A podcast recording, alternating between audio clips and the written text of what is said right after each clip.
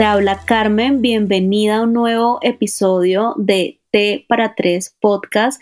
Qué emoción porque ya, ya es el segundo episodio y nos alegra y nos llena el corazón de que estés ahí escuchándonos. Ay, sí, qué emoción. Yo soy Tatiana, la que te está hablando del otro lado. Y también como Cara estoy muy, muy contenta de, de, ver que esto está marchando, de tener nuestro segundo episodio hoy aquí para compartirlo contigo. Así es, así es, Tati, es un sueño de las dos hecho en realidad y nos encanta que, que, estés ahí escuchándonos. Qué bonito, qué bonito que podamos compartir desde nuestro conocimiento y desde nuestra experiencia temas como el que le vamos a hablar hoy, que es relaciones conscientes. ¿Qué es una relación consciente para ti, Tati? A mí este tema de relaciones conscientes me encanta, porque la verdad siento que todos podemos hablar de una relación consciente desde una visión distinta. Y creo que esto se trata también un poco este podcast de nosotras contar nuestra versión y, y si a alguien le resuena, pues que la aproveche. Yo siento y estoy convencida que desde mi versión, para mí una relación consciente es una relación en donde cada persona puede ser sí misma donde cada persona se reconoce y se entiende a sí mismo como un ser individual y aparte de eso construimos un mundo en conjunto. Entonces somos dos personas que elegimos conscientemente acompañarnos en nuestro camino desde este lugar de estar plenos con nosotros mismos y elegimos construir un camino juntos y creamos un camino juntos. Entonces, claro, como somos dos personas, libres, independientes, que creamos un camino juntos, esta relación que se crea ahí en medio de las dos, en esta libertad, realmente termina siendo esto, una relación libre, una relación de confianza, una relación de, de comunicación asertiva, de poder ser abiertos y poder expresar lo que tenemos que expresar. ¿Tú cómo lo vives, Car? Qué bonito, qué bonito. Bueno, yo, yo aquí les voy a hablar desde mi experiencia. Yo eh, empecé viviendo las relaciones, no eran relaciones conscientes y ahora sé que no eran relaciones conscientes, pero en su momento no lo sabía y pensaba que era como, ok, te conozco, pero te conozco de acuerdo a lo que yo quería, ¿no? Te conozco de acuerdo a mis necesidades afectivas y te conozco eh, de acuerdo a lo que yo tengo idealizado. Y luego de de escuchar a otras personas, de crecer un poco, de conocerme a mí, me di cuenta que viéndome de a mí misma, yo decía, claro, es que como yo me veo a mí, quiero ver a la otra persona. Y empecé un camino de conciencia conmigo mismo primero y luego con la persona que tenía al lado con mi actual pareja. Yo creo que lo descubrí y ha sido un proceso muy bonito para las dos eh, y ha sido un proceso de mucho aprendizaje. Y aquí tengo algo para decir. Yo creo que la definición que diste tú, Tati, fue mejor, no lo, no lo pudiste decir. Yo, cada una de las palabras que dijiste estoy de acuerdo, pero a mí me pasó algo y quiero preguntarte si en algún momento a ti te pasó. Se habla mucho de apego y de relaciones dependientes y yo era muy individualista como que yo decía, claro, entonces me conozco a mí, conozco a la otra pareja, si la otra pareja falla, entonces yo me aíslo, ¿sabes? Como que en medio de mi confusión y en medio de mi descubrimiento, eh, también aprendí y sigo aprendiendo que para que una relación sea consciente y una relación sobreviva, eh, también debemos de dar por hecho que la otra persona es importante para nuestra vida, no que dependemos de la otra persona, ni si la otra persona se va, me muero, eso sería otra cosa, un amor idealizado y romántico, pero una relación consciente es yo aprecio tu humanidad y yo aprecio tu existencia, estoy contigo porque tú eres importante para mí, porque tú le aportas a mi vida y porque yo te quiero en mi vida también, que si mañana te vas, pues te, te, fuiste, ¿no? Pero tampoco, tampoco pensando en que la persona se va a ir, lo estoy diciendo un poco como para aclarar. Pero ha sido un proceso muy bonito de, de vivir el amor de esa forma, de eres importante para mí y porque eres importante para mí te respeto, porque eres importante para mí trabajo en la comunicación, en entenderte, en apoyarte, en estar contigo, en entender tus necesidades afectivas, en entender tus límites. Así me pasó un poco y, aprendí que era una relación consciente desde mi propia experiencia. ¿Tú alguna vez te pasó eh, algo así? Cara, a mí me encanta lo que tú dices porque, bueno, me hace pensar en un montón de cosas que voy a tratar de, sintetizarlas. Pero digamos que a diferencia tuya de, de ser súper independiente, yo estaba un poco en el otro lugar, ¿no? A mí, a mí me gustaban las relaciones intensas, de veámonos todo el tiempo, estemos todo el tiempo juntos. Y creo que llegar a una relación consciente requiere mucho trabajo y al igual que tú, mis primeras relaciones fueron todo menos conscientes. Incluso las personas que me conocen saben que, que, pasé por alguna relación muy difícil y de ahí aprendí muchas, muchas cosas y aprendí esto de una relación consciente, pero al inicio siempre me relacionaba desde esta necesidad mía de, de estemos todo el tiempo juntos, hablemos todo el tiempo. Digamos que sentía que esa era la manera de sentir que yo era importante y hacerle sentir al otro que era importante. Y alguna vez escuchando a alguien me dijo algo que a mí me resonó un montón, que es que todos los seres humanos tenemos una manera de ser y ella lo define como islas o esponjas, ¿no? Entonces, claro, hay seres humanos que son islas, un poco tu ejemplo, que es como este ser humano independiente, que, que es muy libre, que está muy suelto, o esponjas como yo, que somos mucho más absorbentes. Y creo que lo bonito de una relación consciente es poder reconocer cómo es cada uno en la relación y poder hacer lo que dices tú, poder reconocer al otro como una persona importante para mí pero poder hacer ajustes ahí también. Y cuando me refiero a ajustes, me refiero también, es decir, ok, si yo soy super isla, pues voy a ser un poquito más esponja, ¿no? Para mostrarte que me importas. Y en mi caso, que soy súper esponja, es de pronto voy a aprender a ser un poquito más isla para entender que no necesito absorbernos para mostrarnos que no somos importantes. Entonces, cuando yo empiezo mi relación actual, digamos, con, con quien es mi esposo ahorita, fue a aprender mucho eso porque él es una isla, ¿no? Entonces se encuentra una isla, una esponja, y hemos tenido que aprender como a encontrar un punto medio.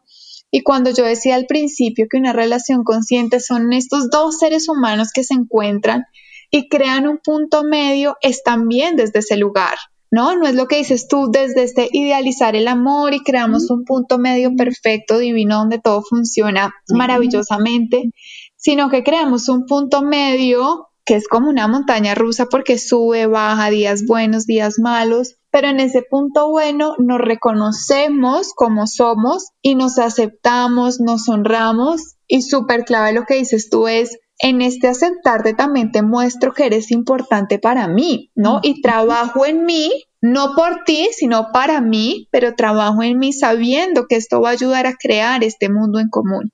Wow, me encantó lo de la isla y lo de la esponja, creo que nunca lo había visto así. Y, cuando pusiste el ejemplo de tu esposo, Tati, me sentí súper identificada porque, porque creo que, que es así en, en, mi relación. Yo creo que mi esposa e, es, la esponja, yo, yo soy la isla, pero sí que ambas aprendemos una de la otra, ¿sabes? Como que en, en medio de mi independencia, también cuando aprendí que era importante para mí cuando aprendí a comunicarlo, también me sentí siendo esponja sin serlo y seguramente ella respetando la, independencia que en algún momento, mi independencia, en algún momento lo hemos hablado, también me dijo, claro, y, yo, yo he aprendido a respetar tus tiempos, a respetar tus espacios y, y, ahora imaginándome tu ejemplo, me imagino que ella también ha aprendido en parte a ser una isla, entonces me parece, me parece muy bonito porque es una construcción que nos enseña y que nos enseña para toda la vida. Como yo lo decía en el episodio pasado, a mí me, me gusta mucho una,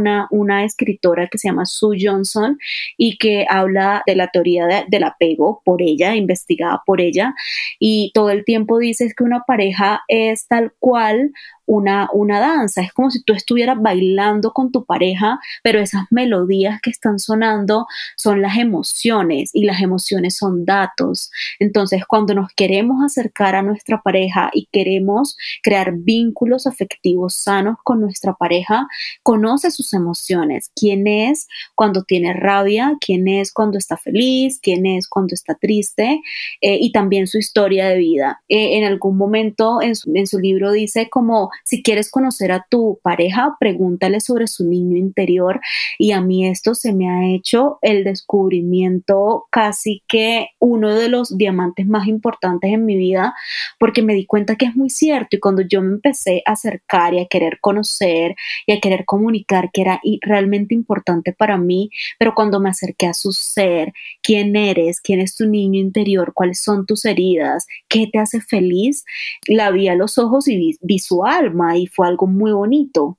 Car, y yo creo que con esto que acabas de decir es algo súper importante de las relaciones conscientes, que es esta capacidad de aceptar al otro tal cual es, ¿no? Lo que dices tú, te miro a los ojos, escucho tu historia, veo tu alma y te acepto tal cual eres sin esperar que seas distinto, eh, o distinta. Yo siento que en una relación consciente, si hay algo clave y es algo que yo siempre digo en consulta, es, claro, aceptar a la otra persona en su luz es muy fácil porque uno se enamora de esa luz. ¿no? De, de, los buenos momentos, de lo chévere que es, de lo romántico que es, de lo generoso que es, lo que sea. Pero realmente lo que una relación consciente necesita es que también nos enamoremos de las heridas, de su historia, de los lugares oscuros, de toda su sombra, ¿no? De toda su oscuridad que a veces incluso puede llegar a asustar tanto y poder aceptarla y poder reconocerla como, ok, esto es tuyo, te pertenece y lo manejamos juntos como pareja, pero creo que acá hay otra parte súper importante que no quiero que se me pase y es la responsabilidad. ¿No? Reconocernos como dos seres humanos independientes, responsables cada uno del otro. Yo reconozco tus emociones, estoy ahí para sostenerte, para escucharte, pero también reconozco que son tus emociones y tú te haces responsable de ellas. Y lo mismo de mi lado. No, yo puedo tener muchísima rabia por lo que sea que esté pasando con mi pareja, pero es mi rabia y en mi rabia yo me hago responsable de mi rabia y la expreso y la cuento desde este lugar de responsabilidad. Y ahí también entra mucho la relación consciente, que es cuando logramos hablar desde una comunicación muy asertiva de lo que yo estoy sintiendo desde mi responsabilidad y no de estar culpando al otro, porque me reconozco a mí, reconozco al otro y acepto la historia de cada uno. No sé si me hice clara con eso. No, fuiste muy clara y me encanta. Que día eh, leía algo que me encantó y se los quiero compartir y es como pensamos eh, en medio de, una relación que, bueno, somos dos personas, yo me estoy conociendo, cada quien se hace responsable de sus emociones, lo cual es completamente válido y estoy 100% de acuerdo, pero decía algo así como, no, no siempre es 50 y 50, o sea, una relación nunca es 50 y 50 porque, por ejemplo, yo hoy estoy muy triste y la otra persona no es que quiera hacerse responsable de mi tristeza, ni me quiera salvar, pero la persona me conoce tanto que aprende a acompañarme también en mi tristeza sin hacer la tristeza suya. Entonces se me hizo muy interesante porque creo que también me ha, pasado, me ha pasado muchas veces y yo he sido como también dueña de esa tristeza sin, sin que esa tristeza sea mía. No sé si, si me expliqué o fue como un completo Ok. sí, y yo creo que ahí está el baile que dices tú, ¿no? A la larga, digamos que si es 50 y 50 a la larga, porque nos estamos todo el tiempo equilibrando. Tú das hoy un paso, yo mañana doy otro, y estamos generando este equilibrio, que es un equilibrio que no se habla, sino que se genera en esta perfección de la relación, en el permitirnos ser desde la responsabilidad, desde reconocer al otro como un ser humano independiente y desde este, ok, nos acompañamos, no, tú estás triste, estoy aquí contigo, pero no es mi responsabilidad sacarte de esta tristeza, ¿no? Estoy aquí acompañándote. Como pareja, como persona consciente, estoy aquí a tu lado para lo que tú necesites, ¿no? Y lo mismo, desde mi lugar de tristeza, yo puedo decirte gracias por estar aquí acompañándome y yo mientras tanto me voy haciendo cargo de esto que estoy sintiendo, porque yo creo que se comete un error muy grande en las relaciones, que es cuando yo pretendo que el otro me solucione la vida. ¿no? Entonces estoy triste, pues tú tienes que sacarme esta tristeza o estoy rabia, con rabia, tú tienes que ver cómo soluciono esta rabia, ¿no? Y ahí es donde está la conciencia, esta responsabilidad de nos acompañamos, pero cada uno se hace responsable. ¿Por qué? Porque somos dos seres humanos que estamos creando un camino juntos y ese es un camino de libertad, de movimiento, de baile, como dices tú. Sí, eso me encantó y yo creo que uno de los errores que, que he visto, sobre todo en terapia, es que queremos eh, en algunas personas y en algunos momentos, me incluyo porque en algún momento yo lo quise, ser responsable eh, de mi pareja, pero sobre todo creer que la podía salvar. La persona estaba atravesando por un momento muy malo de su vida y yo creía, o sea, estaba convencida que podía salvarla porque claro, yo como, como la isla en mi total independencia, yo decía, claro, entonces la, la, isla tiende a ser una fortaleza muchas veces, entonces ven y yo, yo te salvo, yo te llevo a mi isla. Y me di cuenta que no, y me di cuenta que no, también un poco a los totazos, y es aprende que no puedes salvar a alguien y que no está en tus manos. Y que el otro a veces no quiere, ¿no? Cuando tú cuentas eso también me resuena mucho lo que, lo que pasa en mi relación o pasaba que era mi constante insistencia de decirle a mi esposo, tienes que ir a terapia, vía terapia, busca ayuda, ¿no? Y ahí le estaba quitando a él, uno, su responsabilidad y dos, no, no lo estaba aceptando en su totalidad porque me, me di cuenta y reconocí que mi necesidad de que él fuera a terapia es que él fuera diferente en eso que a mí no me estaba gustando. Entonces yo quería que él fuera a terapia para que él cambiara eso que a mí no me estaba gustando y ahí no estaba, digamos, permitiéndole esta libertad de ser lo que tienes que ser y yo estoy aquí como para, para sostener y para aceptar, ojo, hasta donde esté mi límite, ¿no? Esto no implica, y, y, yo quiero aclarar esto para la persona que nos esté escuchando, esto no implica que yo me tengo que aguantar absolutamente todo, ¿no? Parte de una relación consciente es poder saber cuáles son mis límites. Y hay que me metí con esto, voy a decir tres preguntas que yo siempre les hago en consulta es revisar qué quiero yo en una relación, que sí o sí es importante para mí y cuáles son mis límites, cuál es ese lugar que digo, hasta aquí llego yo y de acá no puedo pasar y esto ya no lo puedo aceptar, ¿sí? Entonces, cuando yo intento cambiar al otro es poder observar, o cuando quiero salvar al otro es poder observar y decir desde qué lugar lo estoy haciendo, ¿no? Realmente desde un lugar de amor o más bien desde mi necesidad de sacar al otro de ahí por lo que yo necesito, mm. ¿sí? wow, mm, eso está muy, muy importante y, me encantó las preguntas que hiciste y yo voy a añadir otra, pero antes quiero decir, tomen lápiz y papel y escriban las preguntas y traten de responderla conscientemente en su momento, pero traten de hacerlo en su agenda.